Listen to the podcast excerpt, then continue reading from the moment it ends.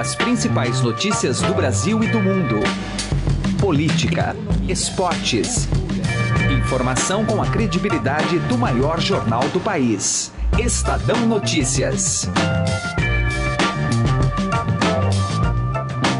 Olá, tudo bem com você? Eu sou Emanuel Bonfim e está começando a partir de agora mais uma edição do Estadão Notícias, nosso podcast com análises, entrevistas e informações sobre os temas mais importantes do momento no Brasil e no mundo. Hoje, o vice-presidente norte-americano Mike Pence visita oficialmente o Brasil e vai se reunir com o presidente Michel Temer em Brasília. Além da Venezuela e do aluguel da base de Alcântara, no Maranhão, o encontro deve tratar também da situação das famílias brasileiras atingidas pela política de tolerância zero colocada em prática pelo governo Donald Trump em relação aos imigrantes ilegais. Ao menos 51 crianças brasileiras foram separadas de seus pais desde que a medida foi implementada.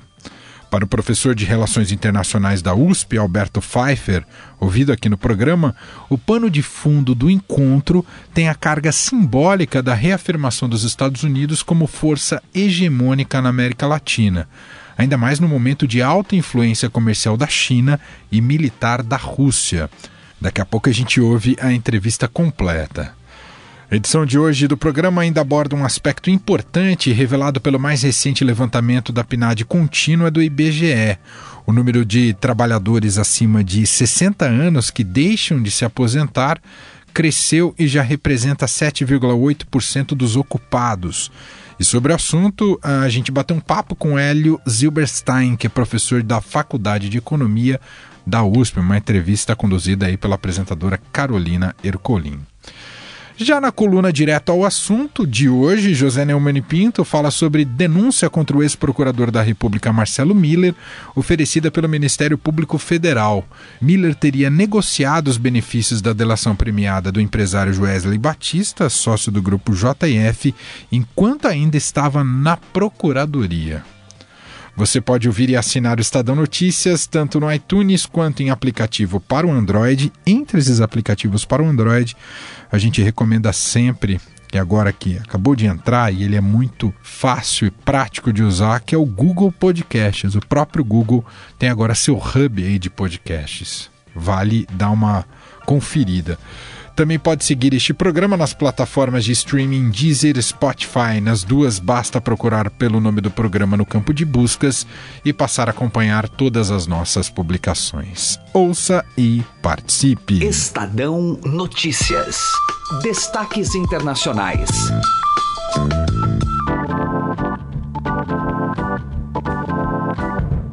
O nosso assunto agora é a visita do vice-presidente dos Estados Unidos, Mike Pence, hoje ao Brasil e vai se encontrar com Temer. Enquanto está previsto ao meio-dia. Estarão presentes, além do presidente Michel Temer, os ministros da Indústria, Comércio Exterior e Serviços, Marcos Jorge, das Relações Exteriores, Aloysio Nunes, da Casa Civil, Eliseu Padilha, e do Gabinete de Segurança Institucional, Sérgio Tchegoin, ah, que vão participar dessa reunião. Depois o Pence tem toda uma outra agenda, ele vai para Amazonas, enfim. A gente vai falar um pouco do que significa esse encontro, que, do que poderá ser tratado. Uma conversa agora com o professor Alberto Pfeiffer, especialista em relações internacionais e coordenador do grupo de análise da conjuntura internacional da USP. Professor, tudo bem com o senhor? Obrigado por nos atender. Obrigado, um prazer falar com vocês seus ouvintes. Professor, é esperado que a questão imigratória que atinge famílias brasileiras com a implementação da política de tolerância zero pelo presidente Donald Trump, é, é esperado que isso entre na pauta da conversa entre Brasil e Estados Unidos aqui em solo brasileiro? Ah, tem que entrar, né? Tornou-se um fato da conjuntura, do noticiário destas últimas semanas no Brasil, e seria despropositado que, aproveitando a visita do vice-presidente americano, as autoridades brasileiras não fizessem algum tipo de gestão para que a atenção quanto aos cidadãos brasileiros fosse providenciada pelo governo americano. Mas uh, isso tem a limitação própria de se tratar de um tema interno dos Estados Unidos, né? Mas sim, entra na pauta até para para que a opinião pública saiba que o, o governo se preocupa com seus cidadãos que enfrentam dificuldades no exterior. Faltou ao Brasil uma posição mais contundente ou, ou, ou estrategicamente se esperava esse encontro talvez para pressionar mais o governo Trump, hein, professor? Não, eu acho que não é questão de ter sido mais ou menos contundente. Aí o Brasil, ou os cidadãos brasileiros, entram numa grande leva de imigrantes que foram colhidos pelas autoridades americanas cometendo qualquer tipo de deslize, né? Da ilegalidade da sua entrada no território americano. É claro que a questão da separação das famílias, o tratamento dispensado para menores de idade, comoveu a opinião pública internacional e nos Estados Unidos também. É, é uma prática que contraria os bons princípios da democracia americana. Acho que isso foi reconhecido pelas autoridades.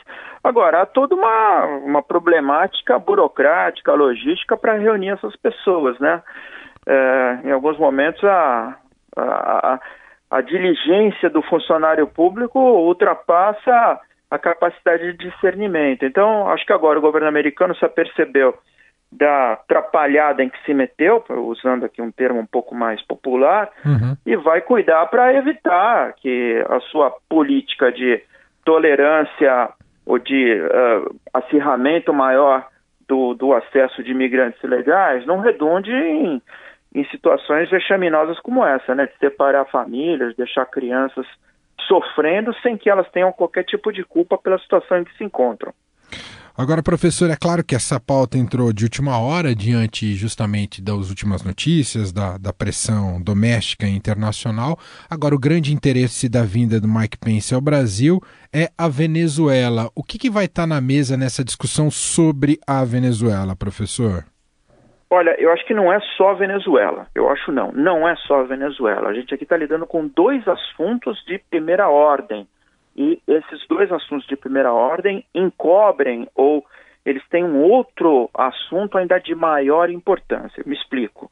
Um tema é Venezuela, um tema é infringência à boa prática democrática, à boa gestão democrática do governo de Nicolás Maduro, que, tomado no seu contexto amplo, tem levado a Venezuela à derrocada social, acarretando na saída do país de levas de centenas de milhares, mais de um milhão de, aproximadamente dois milhões de imigrantes já saíram da Venezuela, e alguns em condições de absoluta miserabilidade, né? Os que têm vindo para o Brasil vêm a pé, chegam aqui malnutridos, com problemas de saúde. Então, este é um problema, é um problema humanitário, é um problema que traz o seu bojo uma série de complicações, inclusive ligadas a ilícitos, o que nós vimos de entrada de imigrantes ilegais brasileiros nos Estados Unidos pode estar acontecendo com venezuelanos no Brasil, e aí vem também problemas de tráfico de pessoas, tráfico de drogas, tráfico, enfim.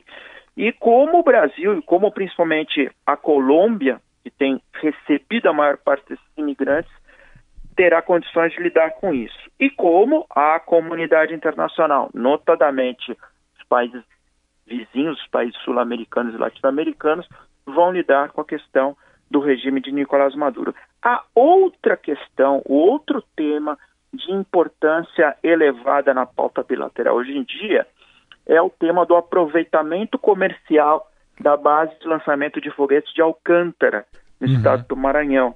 Brasil e Estados Unidos assinaram um acordo marco que possibilita o aproveitamento de Alcântara. O vice-presidente Mike Pence é o presidente do Conselho Nacional Espacial do governo americano. Ele vem tratar disso aqui no Brasil. Tanto é que você tem autoridades ligadas ao setor de defesa conversando com ele. Não é só por causa do tema da segurança nacional brasileira com a entrada de imigrantes venezuelanos, é também quanto ao aproveitamento de Alcântara, que passa por reconhecimento de cláusulas de proteção à propriedade intelectual, Uh, lembrando que Alcântara é uma das bases de lançamento uh, espacial mais competitivas do mundo, ela permite uma economia cerca de 30% em cada lançamento, está falando de valores muito elevados, né, dezenas, centenas de milhões de dólares em cada lançamento, então é um ativo que o Brasil quer explorar melhor. Por trás disso tudo, me permita me estender um pouquinho mais. Por favor, professor. Está tá em jogo uma corrida pelo poder na América do Sul, Latina, enfim, no hemisfério eh, ocidental americano. E aí tem a ver esse aproveitamento comercial da base de lançamento de foguetes de Alcântara com uma aproximação no campo da segurança e da defesa dos Estados Unidos com o Brasil. Por quê? Do lado da Venezuela, voltando, né, esse par de dois assuntos importantes, Venezuela e aproveitamento de Alcântara, eh, a Venezuela conta hoje com a recriminação de quase todo o hemisfério americano quanto aos seus atos, né, o regime venezuelano, a infringência, infringência a cláusulas democráticas, a manipulação de resultados eleitorais, mas tem como retaguarda, como apoiador, a China e a Rússia. Então, nós estamos aqui falando de um jogo de influência política e estratégica na região que tem consequências mais além do que se olhar somente o rechaço dos regimes democráticos às práticas condenáveis de Nicolás Maduro ou do aproveitamento comercial de uma base de lançamento de foguetes por parte dos Estados Unidos. Nós estamos falando aqui do posicionamento de potências globais no hemisfério ocidental, nas Américas, que tradicionalmente é uma região de influência americana. Os americanos percebendo que cada vez mais aumenta a influência chinesa econômica e aumenta também uma certa influência eh, militar russa, se preocupam e se movimentam. E se movimentam, em primeiro, não diria em primeiro lugar, mas de uma maneira mais destacada em relação ao Brasil, que é a principal potência, o principal a principal economia da região. Muito bem. Ouvimos aqui o professor Alberto Pfeiffer, especialista em relações internacionais e coordenador do grupo de análise da conjuntura internacional da USP. Professor, muito obrigado aqui pela conversa. Um grande abraço para o senhor. Obrigado pela oportunidade. Grande abraço. Estadão Notícias. Direto ao assunto com José Neumann e Pinto.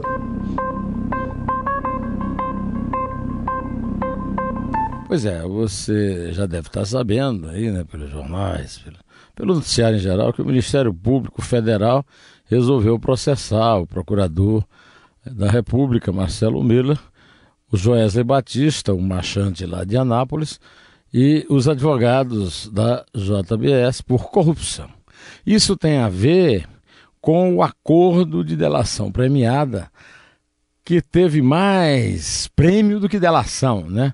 Do Machante de Anápolis, o maior produtor de proteína animal do mundo, graças a concessões especiais dos desgovernos petistas de Lula e Dilma, que ele entregou na delação, mas sem provas.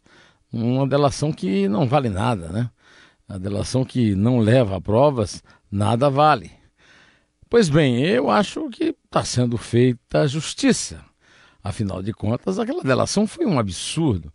O camarada que podia pegar centenas de anos de cadeia, não responde a nada, por nada, e não tem que delatar, apresentar documentos de nada. Não há nenhum caso semelhante na Operação Lava Jato e mostrou realmente um erro capital do ex Procurador-Geral da República, Rodrigo Janot, e do juiz ministro do Supremo Tribunal, Luiz Edson Fachin, que homologou a delação premiada.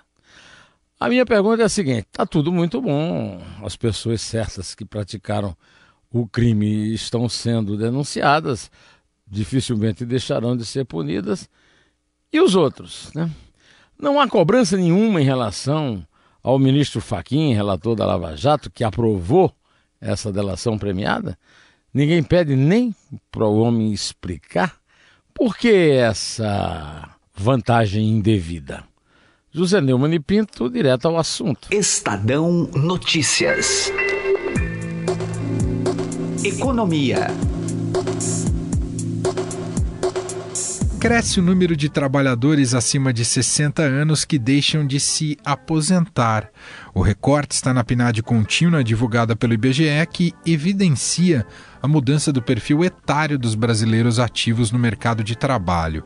A jornalista Carolina Ercolim conversou com Hélio Zilberstein, professor da Faculdade de Economia da USP, coordenador do projeto Salariômetro da FIP. Vamos ouvir. Vamos falar sobre um assunto cada vez mais presente na nossa vida, do nosso cotidiano, que é a relação com os idosos e como o Brasil um país que deve mudar a chavinha, ter uma pirâmide invertida, mais idosos do que jovens em 2050, lida com situações como essa.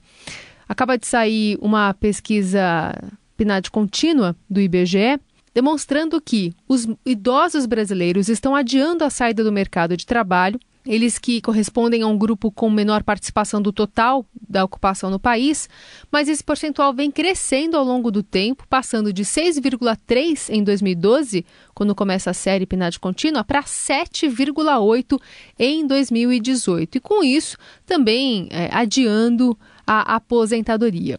Sobre esse assunto, vamos conversar com o professor da Faculdade de Economia da USP, coordenador do projeto Salariômetro da FIP, professor Hélio Zieberstein. Tudo bem? Como vai? Tudo bem, Carolina. Esse número de 7,8% de idosos representando o mercado de trabalho, os trabalhadores ocupados, tem a dizer muito sobre problemas que a gente vai enfrentar no futuro, não? Sem dúvida, sem dúvida. E esse não é um número parado, ele tem, ele tem crescido e vai continuar a crescer, né? E você já mencionou a razão disso.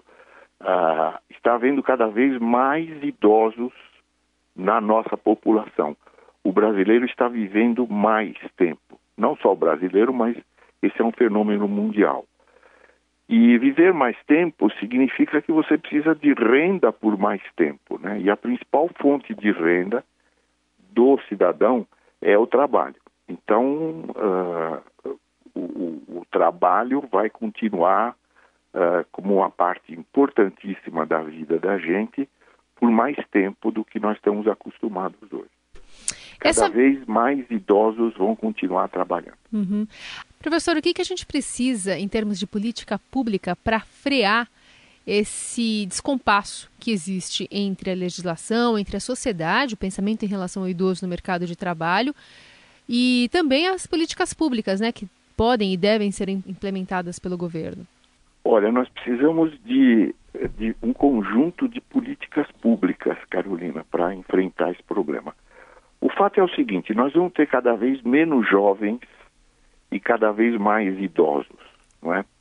Então, a, a primeira coisa que nós precisamos fazer é, é tentar modificar a atitude que a sociedade tem em relação ao trabalho do idoso. É, o trabalho do idoso tem que ser uma coisa muito natural e muito aceito. Infelizmente, ainda existe, uh, talvez seja exagero dizer isso, mas uma certa discriminação em relação ao idoso. As empresas não costumam aceitar traba trabalhadores com idade. Uh, então é a, a, política pública deveria se voltar para essa mudança cultural, vamos dizer assim. Isso o Estado pode ajudar a fazer, ele pode ajudar a sociedade a olhar o idoso como um trabalhador, entre outras coisas também. Uhum. Né? Agora, eu, eu tenho a impressão que, do ponto de vista da política pública, a coisa mais importante a fazer é, é olhar para a legislação trabalhista e verificar se ela é é, se ela acolhe bem o trabalho do idoso. Por que, que eu estou dizendo isso? Porque o idoso ele vai precisar trabalhar mais, mas o idoso não precisa ter o mesmo nível de compromisso, de comprometimento que o trabalhador mais jovem. Nós precisaríamos ter uma legislação mais apropriada para o trabalho do idoso. O que, que, que, que seria isso? facilitar o idoso trabalhar alguns dias por semana, algumas horas por semana. Como o idoso, principalmente o idoso aposentado, já contribuiu para a Previdência e já tem a sua aposentadoria, nós poderíamos pensar num regime de trabalho diferente para o idoso. E, na verdade, já existe uma proposta, um projeto de lei que cria o RETA. Eu não sei se o ouvinte já ouviu dizer no Instituto de Longevidade, Existe um, uma organização uh, uh, da sociedade civil chamada Instituto da Longevidade Mongeral Aegon, Instituto da Longevidade. E é um instituto que tem uma série de atividades para promover e melhorar a condição de vida dos idosos. E uma das bandeiras desse instituto, da qual da formulação do qual eu, eu participei também, é a, a proposta de um, um regime parecido com o estágio. O estágio é para o jovem e o estágio facilita a transição da escola para o mercado de trabalho.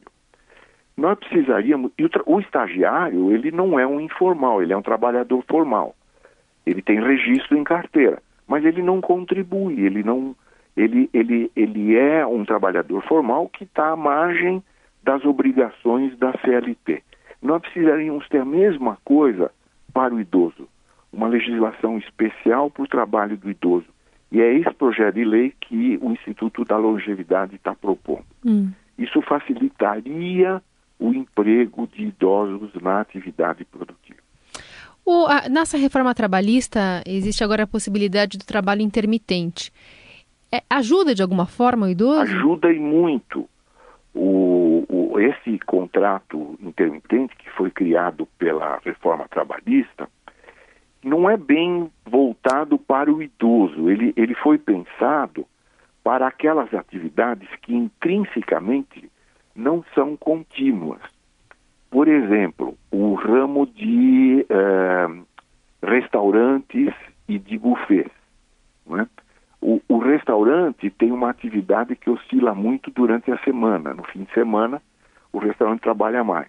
O buffet tem uma festa hoje, uma festa daqui a, a 10 dias, e ele não pode ter garçons permanentemente.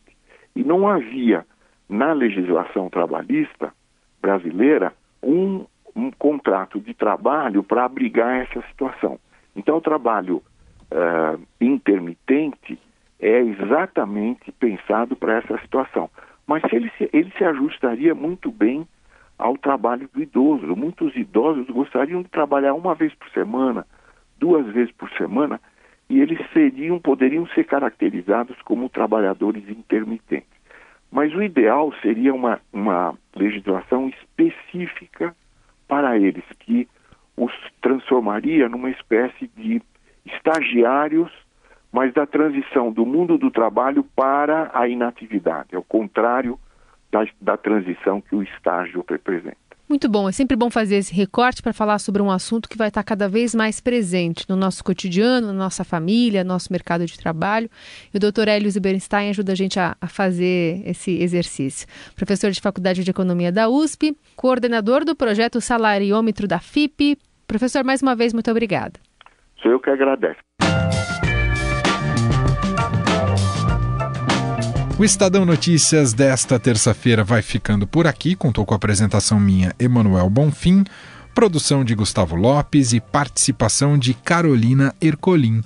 O diretor de jornalismo do Grupo Estado é João Fábio Caminoto. De segunda a sexta-feira, uma novíssima edição deste podcast é publicada. Tem tudo no blog Estadão Podcasts. Ainda estamos presentes na Deezer, presentes no Spotify, presentes no Google Podcasts, entre outras plataformas. E mande seu comentário e sugestão para o e-mail podcast@estadão.com. Um abraço para você, uma excelente terça-feira e até mais. Estadão Notícias.